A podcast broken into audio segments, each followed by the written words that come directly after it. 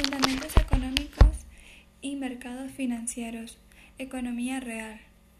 1. PIB.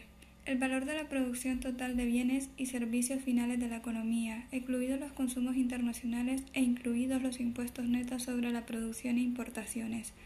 2. Balanza de capitales.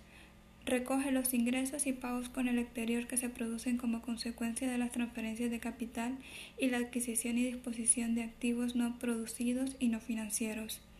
3. Balanza por cuenta corriente recoge todas las transacciones entre residentes y no residentes que se producen como consecuencia del intercambio de bienes y servicios, del cobro o pago de renta de inversión o por transferencias. 4. Déficit estructural. Saldo presupuestario que tendría la economía en una hipoteca situación de pleno empleo. 5. Déficit primario. Déficit público sin tener en cuenta el coste de la deuda. 6. Deflactor del PIB. Es un índice que mide el precio de todos los bienes y servicios que componen el PIB. Su tasa de variación es el, es el indicador de inflación. 7. EBE. Excedente bruto de la explotación o beneficio de las empresas. Incluye la renta de los autónomos. 8. Tasa de variación de un índice de precios. Si la tasa es positiva, hay inflación y si es negativa, hay deflación. 9.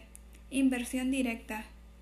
Inversión transfronteriza realizada con el objeto de obtener una participación permanente en una empresa residente en otra economía. 11. Inversión en cartera operaciones o posiciones netas de residentes en valores emitidos por no residentes en la zona del euro, activos y operaciones o posiciones netas de no residentes en valores emitidos por residentes pasivos. 12.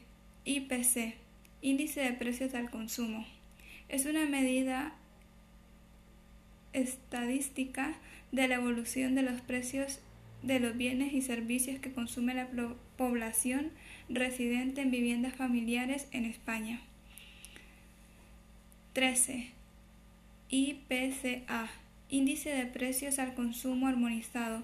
Es un indicador estadístico cuyo objeto es proporcionar una medida común de la inflación y que permita realizar comparaciones internacionales y examinar así el cumplimiento que en esta materia exige el Tratado de Maastricht